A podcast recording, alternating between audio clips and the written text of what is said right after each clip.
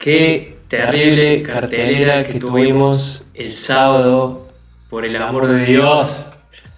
La verdad que una de las mejores en mucho tiempo. Ah, cómo se extrañaba, cómo se extrañaba. La O verdad sea, que sí.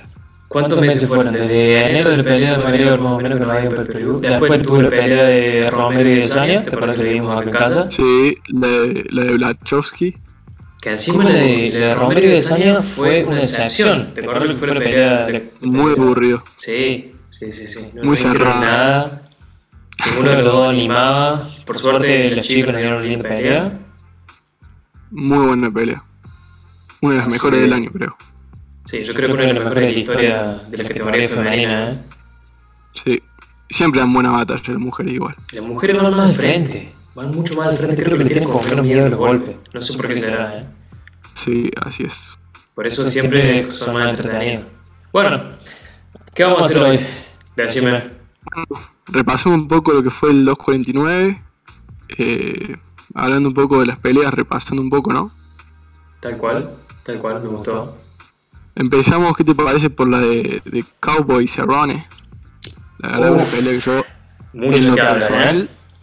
Tenía muchas ganas de, de verla, después de lo que fue la de, la de Cowboy con McGregor.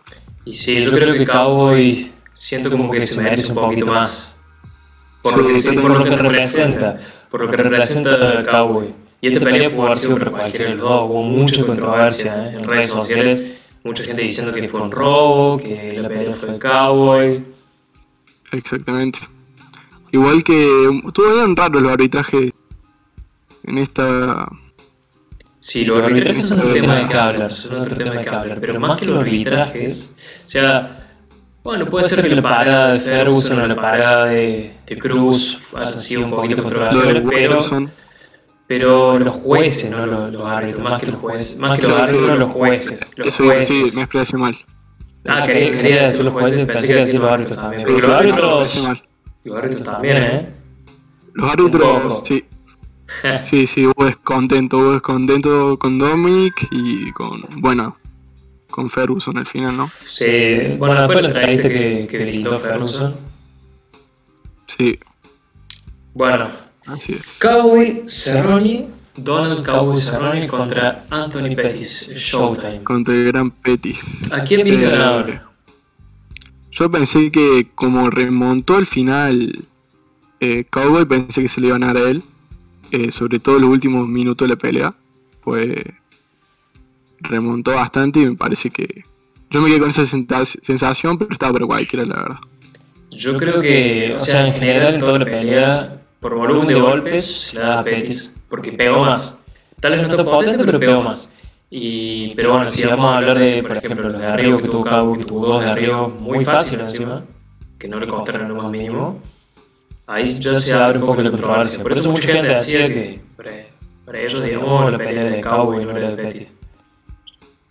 Yo creo que más por lo emocional quería que sea para Cowboy, pero bueno.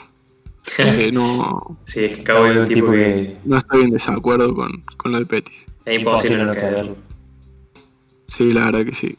Un señor. Y como viene encima, perder de esa forma contra McGregor, perder de esa forma con Gaethje, perder de esa forma con Ferguson, te parte un poco.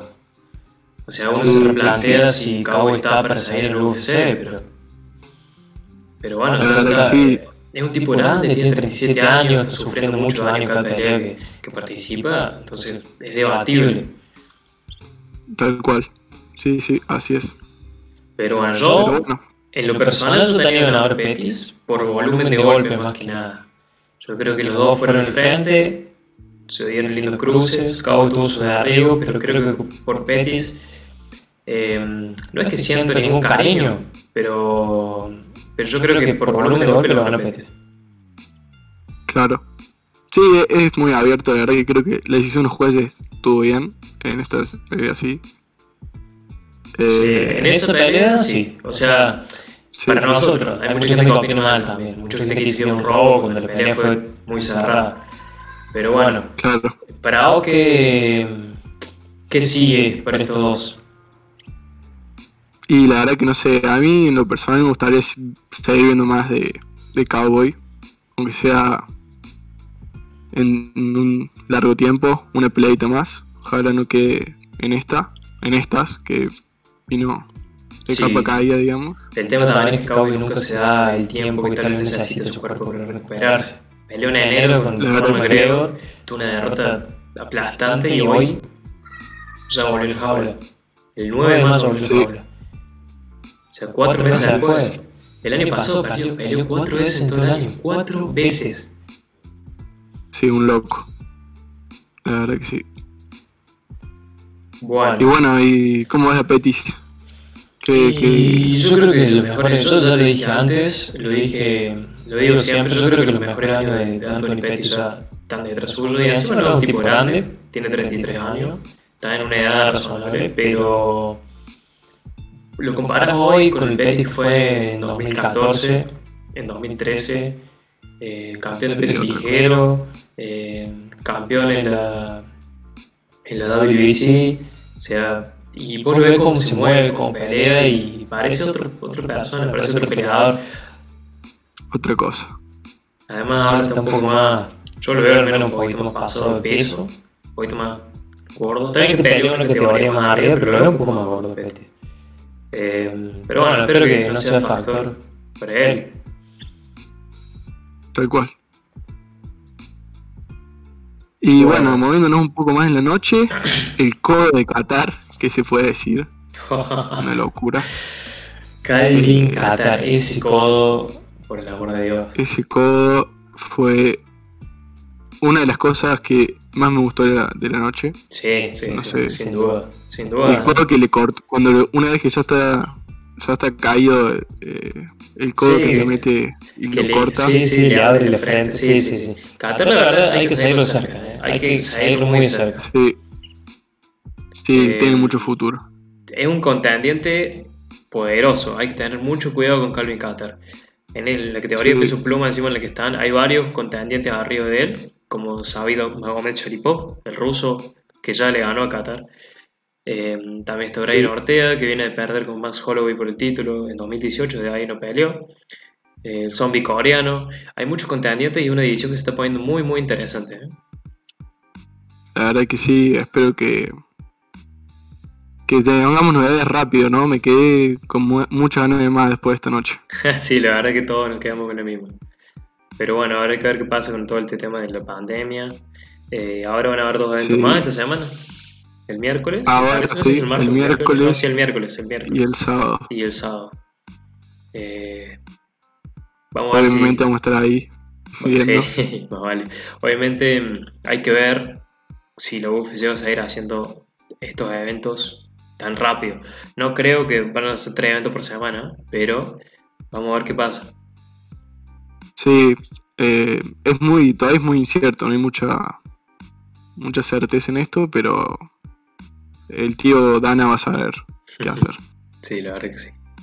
Bueno, ¿seguimos? Eh, así es, vamos con, con el animal. El guantes de acero. El guante de acero. No se me ocurre más. No se me ocurre nada más que decir Sería de el negro enano. Mano de ladrillo, le diría. Engano. El ladrillo, exactamente. Mano de ladrillo. No, Engano ya nos tiene acostumbrado a esto, la verdad. En sus Sí, últimas. mucho. El otro día estuve viendo que en sus últimas cuatro peleas, que fueron victorias, cuenta con un tiempo total de pelea de 2 minutos y 42 segundos. En cuatro peleas. O sea, Impresionante. para mí Engano es el, es el pegador más fuerte de la historia de la UFC, sin lugar a duda. Sin lugar a duda. Sí, sí, sí, Pero sí. dormir así de esa forma a Jairzinho. Yo no tengo palabras. Yo, encima, yo a esa pelea le daba más o menos un 55-45. 55 para Engano y 45 para Jairzinho. Y fue un 100-0. Yo también. Pero fue un 100-0 de, de una, en 20 segundos. Yo nunca lo, lo pensé, es más, yo estaba. Es más, me imaginé una, una pelea muy cerrada, en lo personal. Sí, o sea, yo sabía que apenas bueno. se tocaban, el primero que se comía una buena, una buena mano, se iba a dormir. Pero nunca pensé que iba a ser tan rápido. Yo le, me Yo acuerdo pensé que yo- medir más. mi predicción fue Engano por nocaut en el segundo round. 20 segundos, 20 segundos, bro. 20 segundos. No hay que olvidarnos que Jairzinho tiene una carrera de kickboxer. Es una striker Sí. de élite, tiene 80 victorias, creo que 11 derrotas, algo así. Eh, y Impresionante. acá no lo durmió en 30 segundos. Con una, una sola que pegó. Porque tiró varias piñas voladas. Tiró Varios golpes y volados. la que le puso a, a dormir. Una sola le pegó que creo que encima fue la que menos envío tuvo, que fue como un, un gancho de izquierda muy sutil. Como, En el lugar como en la nariz, o sea, fue, fue raro. el lugar perfecto y Jairzinho cae. A Y dormir fue. cae y Jairzinho no se levanta. Y la verdad, yo, yo no podía creerlo ya. O sea, encima que Engano nos tiene acostumbrados a estas cosas, pero ya Sí, 20 segundos a Ya, un kickboxer de élite mucho. me parece demasiado a mí. Me parece como que este, este hombre está un poquito eh, por encima del poder knockout que tiene la división de peso pesado, que encima que son los que más fuerte pegan. Hay que tener Está- mucho cuidado con Francia, ¿eh? muy, muy, muy. No sé, no tengo palabras. Eh, todo le queda chico, la verdad. Hablando de. Engano, eh, vos sabés que mm, estuvo, hoy creo que habló con Eric Helwani, en el programa de él. Ah, mira. Sí, Eh, estuvo diciendo cosas muy interesantes, ¿eh? Estuvo diciendo que, mm, que la división está frustrado, él se siente frustrado porque au- aunque haya noqueado a Jairzinho en 20 segundos, siente que la división no se mueve a ningún lado por culpa de DC y Miocic, lo cual es cierto. Mm, Recordemos que DC ganó la primera pelea, ganó el título. En la segunda Sí. pelea, Miocic le ganó a DC y ganó, re- recuperó el título. Y ahora es. iban a hacer la tercera pelea, pero Miocic está parado, no nadie sabe cuándo va a aparecer, cuándo va a pelear. Y el mismo DC fue el que dijo que, que si Miocic no peleaba, que él no tenía ningún problema de pelear contra Engano por el título interino. Lo cual es una posibilidad, Sí, pero- hoy en día es una posibilidad. No sé. La verdad que esa categoría es una, una de las más peleadas, pero no sé. No sé qué decir. Ganu, Eh, yo creo que Ganu el eh, próximo es sin lugar a dudas el próximo Campeón candidato al mundial. título. No, no digo campeón mundial, Sí. el próximo candidato al título. Eh, yo creo que ah, contra DC o contra Stipe va a tener peleas durísimas si es que llega a pelear por el título. Y bueno, ya recordemos que Stipe ya le ganó a Engano. Stipe Miocic ya le ganó a Engano una vez por el título. Y desde esa pelea Engano se desconcentró mucho. Después perdió de vuelta con Derrick Lewis. Una pelea en la que no hizo nada. Y ahora, después de pelear contra Derrick Lewis, lleva cuatro victorias a ella. Ya parece que estamos viendo de, vuelta el mismo Engano que, que habíamos visto antes de la pelea con Stipe. Y tal vez un poquito mejor. Porque lo que viene haciendo, los knockouts que lo viene lugar- regalando, por Dios. Sin lugar a dudas, mejor. Y bueno, si pelea con Stipe, hay que tener mucho cuidado, hay que...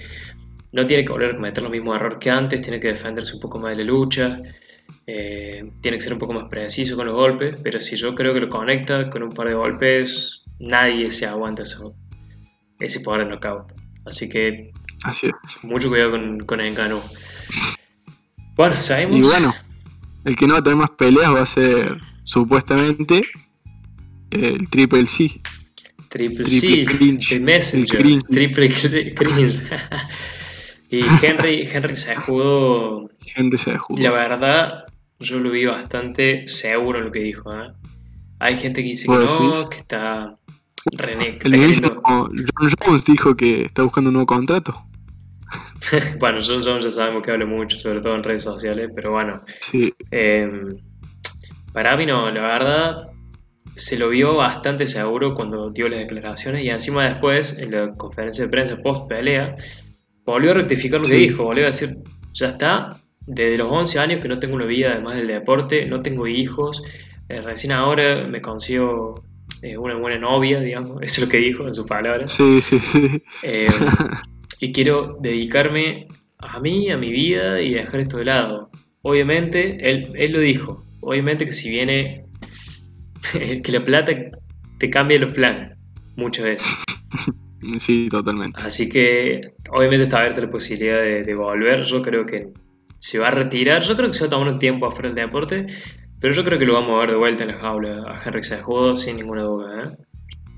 Sí, ojalá que sí, pero, pero por lado de la carrera no tiene nada, no dejó nada en el tintero para mí.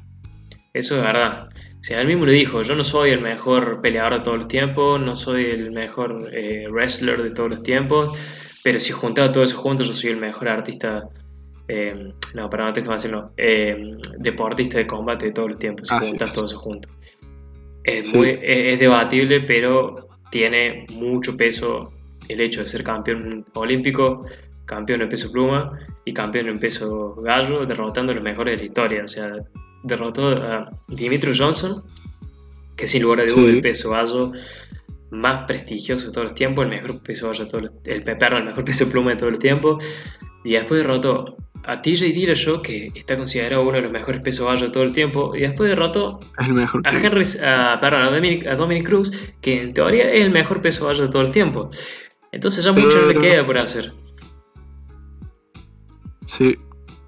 Tal vez, yo pensé, yo sinceramente antes de la pelea, yo pensé que lo que iba a hacer era prácticamente hacer lo que hicieron Dominic Cruz y TJ Dillashaw en la división de peso vaso, es quedarse en la división como campeón y defender el título. Eh, eh, yo pensé que eso es lo que iba a hacer para convertirse. Yo creo que si él tenía mucha defensa de título, claramente iba a ser sin duda el mejor peso gallo de la historia. Y al hacer eso ya es debatible que sea el mejor peleador de todos los tiempos. La verdad que sí, porque en el peso mosca le tenés a Dimitri Johnson, que tiene 11 defensas de título, es muy difícil superarlo. Muy difícil. El peso gallo es otra cosa. Pero bueno, no vamos a ver de Triple C absolutamente nada por, un tiempo. Exactamente. Claro, tal cual. Eh, y el que no se sabe qué va a hacer es Dominic. Dijo ahí apenas terminó la pelea que iba a ver qué va a hacer. Yo creo que Dominic Cruz em, volvió para tratar de dar el batacazo y no lo logró. Era difícil, era difícil. Estaba peleando contra uno de los tipos más duros de todo el UFC. Pero no creo que haya vuelto para quedarse. Tal vez si ganaba, tal vez salía campeón. Se lo eh, ganaba el cinto, tal vez, ahí sí, tal vez se quedaba. Tal vez se quedaba. Pero no Sinceramente a Dominic no lo veo regresando al UFC, al menos por ahora. Tal vez en otros tres años vuelve y hace lo mismo que hizo. O tal vez no. Pero yo por ahora creo que no se va a quedar. También, bueno, la polémica de, de ahí sí del arbitraje. Eh, por ahí juega, juega en contra. ¿Vos, que, No, no creo. O sea, eso pasa a ¿Vos qué opinas? No sé.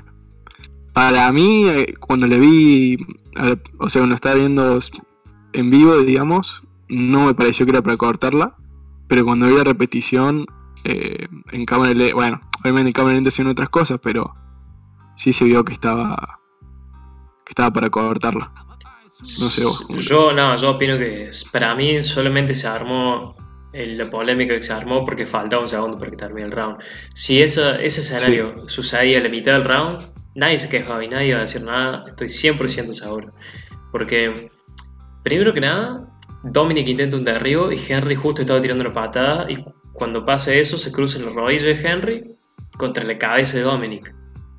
Chocan. Y ahí Hay un choque y ahí ese golpe le hizo re mal a, Dominic, a Dominic Cruz. Sí.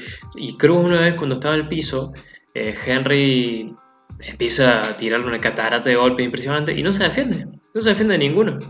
O sea, no mueve, la cabeza, no sube el brazo. Eso sí, sí, eso.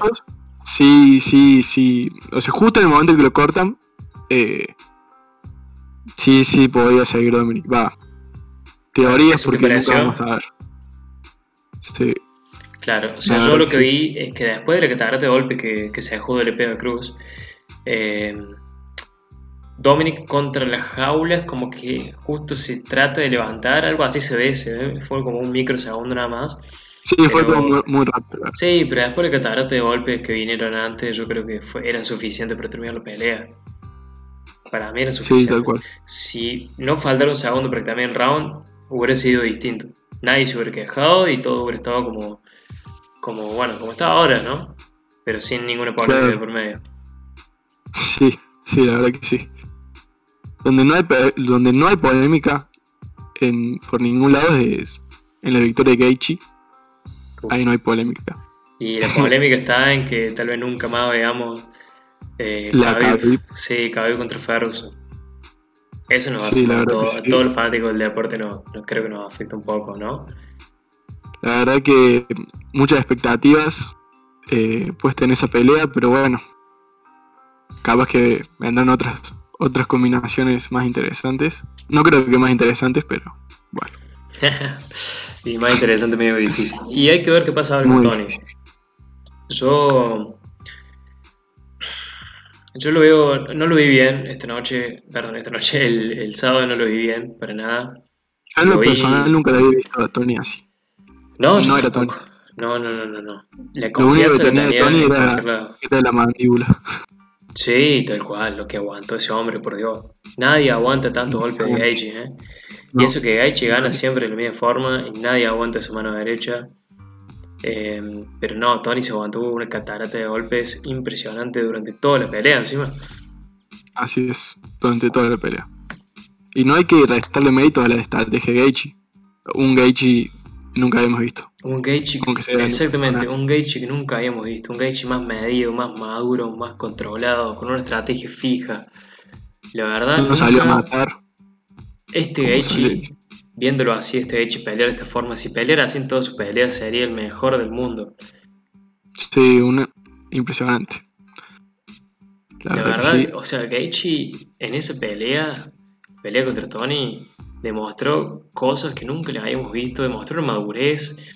Fíjate que después de, creo que fue cuando terminó el tercer round, que mm, Tony conecta un uppercut largo y Gage cae al suelo, cae al suelo y se levanta rápido. Creo que fue el segundo round. Eh, se va a la esquina y el mismo entrenador de Gaethje lo reta, lo reta, ¿eh? Sí. Le dice que sea la última vez que te conecten de esa forma, le dice. Concéntrate. Y Gage se estaba riendo y cuando le dice eso, baja la cabeza y dice, yes sir, yes sir, yes sir. Impresionante, esa conexión es muy importante. La esquina de Gage, muy buena. O sea, todo lo que es su preparador, su entrenador y todo. Sí, primer nivel. A sacarse sombrero. Y todo lo que hicieron, todo lo que hicieron en esta pelea, preparándose para la pelea, la verdad no lo podrían haber hecho mejor, ¿eh? No lo podrían haber hecho mejor. Eh, pero bueno, impresionante la conexión entre entrenador y peleador. Cuando le dicen, no, concéntrate, que no vuelva a pasar. Yes, sir, y baja la cabeza. Impresionante. Me sorprende mucho. Yo cuando lo vi, cuando lo vi en vivo me sorprendió bastante. Em, eso suele pasar mucho en los amateurs, en profesionalismo no tanto. ¿eh? Y ahora, la verdad que lo lograron de una manera increíble. Y bueno, Keiichi, dominación completa, hizo todo bien. Em, Sí, el primer round, el último. Bueno, lo que se jugó, se peleó el último, impresionante. Nada, sí, además Tony se lo dio ya. Lo castigó demasiado, lo castigó y lo castigó y lo castigó y lo castigó. Y ya sabemos que Tony absorbe un poco de daño al principio de la pelea, pero esta vez eh, no sabemos bien cómo hizo ella con su estrategia para que, para que eso no pase, para que siga recibiendo el mismo daño que recibió en el primer round hasta el último, y te diría que más todavía. La verdad que sí, y me, gustó mucho lo que dijo Echi después de la pelea. Eh, dijo palabras muy buenas sobre la perseverancia, sobre que hay que ser buena persona y todo eso. Que bueno, sacando del contexto de la pelea, eh, me parece un muy buen ejemplo. Sí, sí, sí, sí, la verdad que sí. ¿Y por qué sacando el contexto de la pelea? ¿Qué te pasa con los peleadores? no, no, pero en el contexto, viste, de lo que fue la pelea en sí, eh, me pareció un muy buen gesto. Sí, sí, la verdad que sí. Ya sabemos todo que ha hecho una muy buena persona. Él dijo varias veces que si él no fuera peleador hubiera sido trabajador social. Trabajador social, exactamente. Policía, bombero, algo de eso. Fíjate que. Bueno, y encima, además, Gaethje cuando ganó el título, el interino, eh, se lo sacó y lo tiró. Se lo sacó, así es. Y, se, dio fue de jaula, Sí, cuando se fue a la jaula dijo, eh, se fue sin el cinto. Y después dijo, no, quiero, quiero el cinto verdadero, quiero el, real. Así es. ¿Será contra Hay gente que no sabe qué es el título interino. Recién, claro, ayer me preguntaba un amigo, che, ¿qué es el título interino? Bueno, el título interino es básicamente un. es como un título. No sé cómo explicarlo, nunca lo expliqué así, pero es un título como temporal eh, cuando el campeón de la categoría no está disponible para pelear, en este caso Khabib, eh, dos contendientes del título se enfrentan por el título interino, que sería este. Exactamente. Ahí quedarían dos campeones en la categoría. Y a Khabib la segunda vez ya que le pasa, por eso está causando mucha controversia eh, el hecho de que Khabib no pelee tan seguido. Eh, cuando peleó con Conor y defendió su título, con Conor McGregor, obviamente, eh, le dieron suspensión de nueve meses por hacer lo que ya sabemos que hizo después de la pelea. esa suspensión de nueve meses, durante eso hubo una persona que se llama Dustin Poirier que arrasó. Segundo ahora. Que arrasó y, y se mereció una pelea por el título. Tony Ferguson también se lo merecía. Bueno, Tony se lo merece hace varios años ya. Se lo merece.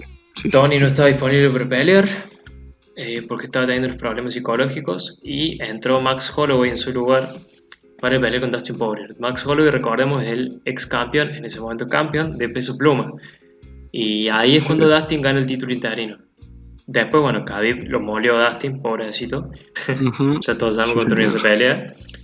Y ahora nuevamente de vuelta con el coronavirus. Eh, Dana White dijo que, que, él tiene parte de la responsabilidad de que Khabib no haya podido pelear. Está bien, son cosas que pasan, pero bueno, a muchos peleadores de la edición, incluyendo Tony, ya lo dijo muchas veces, no les cae para nada bien estas, bueno, estos problemas que está teniendo Khabib para poder defender su título. Tal cual. Bueno, y Tony dijo cuando terminó la pelea que él se había preparado para Khabib. No es excusa, pero, pero bueno. Y yo creo que sí, o sea, hace cuántos meses, desde diciembre él dijo que empezó su campamento para prepararse contra Khabib y pelear en abril. Desde diciembre se viene preparando para una sola persona.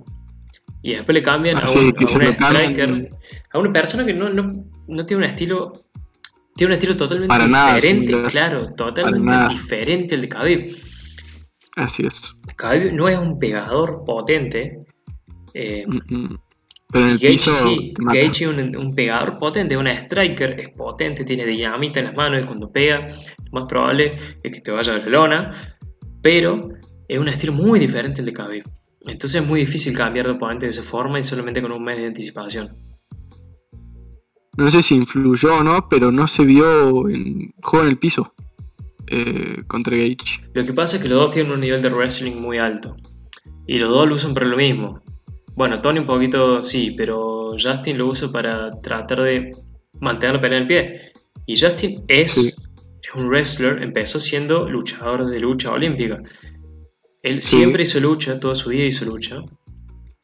Em, y después cuando, cuando quiso introducirse al mundo de la MMA, ahí recién aprendió a pegar.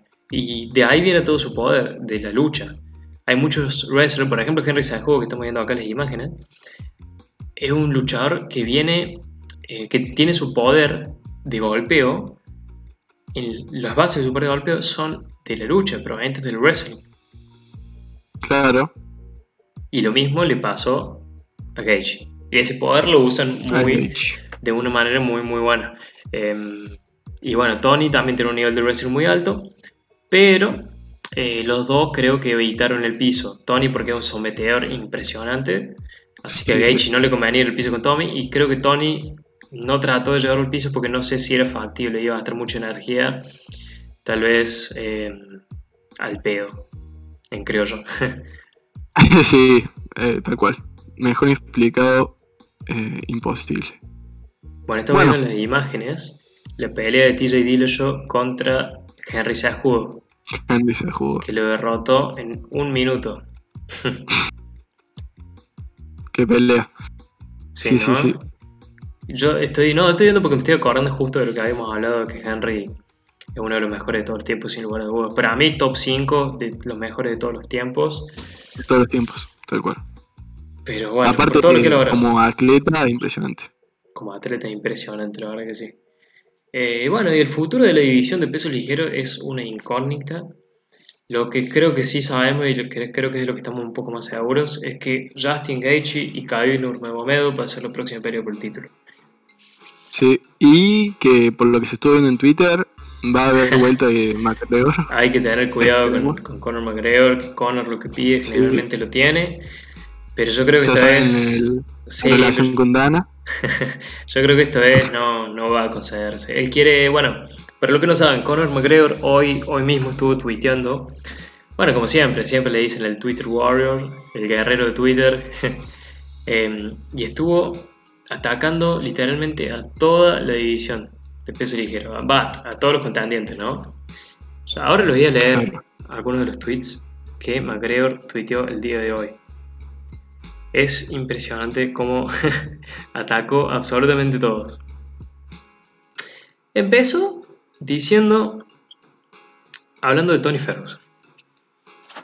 Él dijo, amo a Tony, lo representamos asombrosamente en los deportes de padding y fuimos traicionados por la promesa de un contrato de béisbol. Por eso Tony tiene una pelota de béisbol siempre encima. Eh, pero dijo que el marco y la preparación aquí son simple, eran simplemente vergonzosos. O sea, en la pelea él dijo que la preparación de Tommy fue un desastre, lo cual puede ser que tenga razón. pero en su defensa estuvo preparándose para un rival completamente diferente, ¿no? Bueno, lo que dijimos antes, básicamente. Sus métodos y conversación son cómicos o agradables, pero nunca fue el nivel que todos esperábamos. Pero sí, duro. O sea que sí lo banco, lo cual es cierto. A Tony no le cayó la peor parte.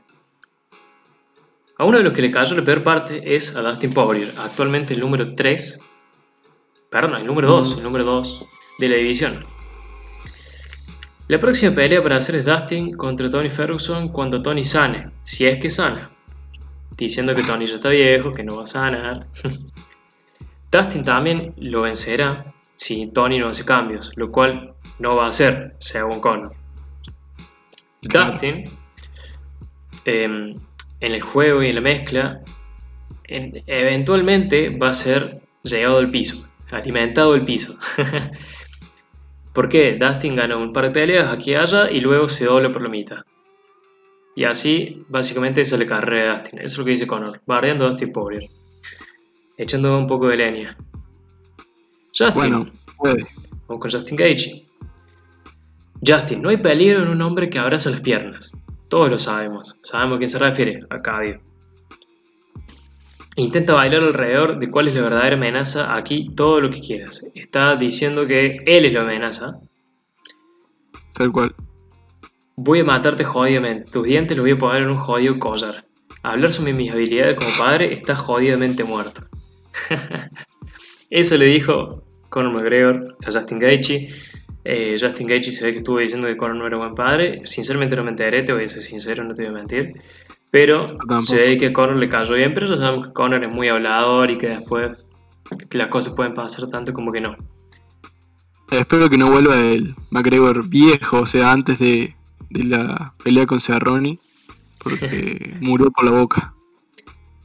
Sigue hablándole a Dustin. No vuelvas a decir que representa a la gran nación de los Estados Unidos. Nunca más.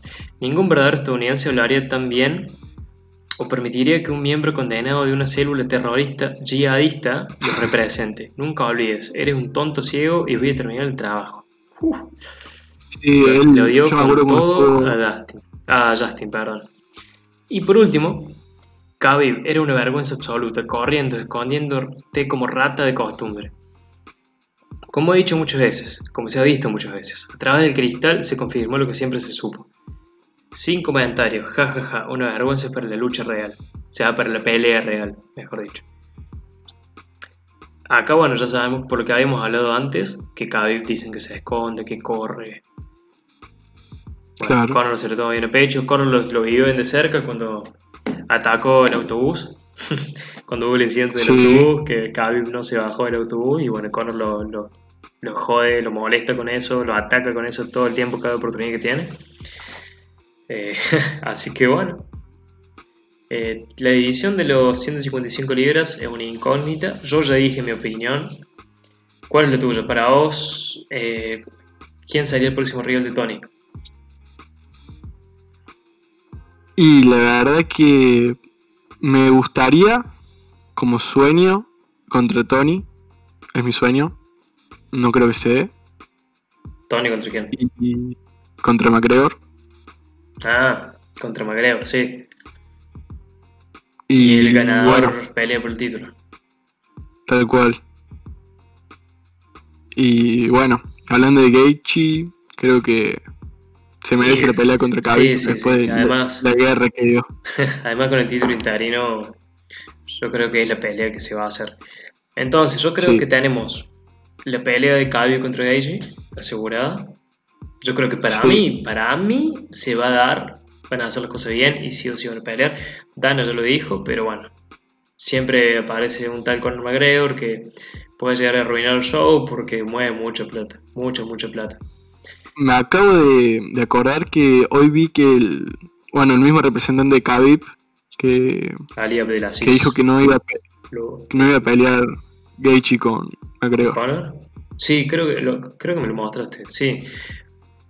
Mira, la plata lo mueve todo, tengamos en cuenta eso. Pero bueno, yo creo que yo creo que tampoco. Yo creo que sí, Gaethje iba a pelear con Khabib por el título y vamos a tener sí. o sí una pelea por el título a fin de año al menos.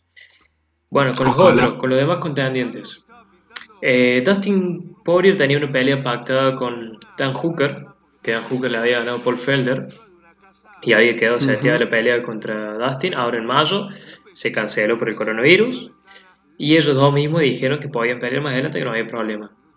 Dustin, recordemos que la última pelea que tiene es contra Khabib en Abu Dhabi. Eh, sí, hace que no pelea, pero ya vamos a ver qué le dé para el futuro a Dustin. Yo creo que Dustin se merece un par de victorias eh, para poder volver a pelear por el título. Eh, ah. Tenemos también, bueno, a Conor McGregor y a Tony Ferguson. Bueno, para mí, Tony ya demostró a lo largo de toda su carrera que se merece pelear por el título con Khabib, con Justin, con quien gane su pelea. Y para mí Tony no, no, tiene que ganar ninguna pelea más para pelear por el título. Para mí Tony ya hizo lo suficiente. Debe... Es Tony. Claro, o sea, debe para mí tomarse su tiempo, estar un año, un poquito más tal vez, recuperándose psicológicamente, sobre todo, que debe haber sido una caída impresionante eh, físicamente y prepararse bien para pelear sin ninguna pelea de por medio contra el campeón. Para mí no, no va a suceder.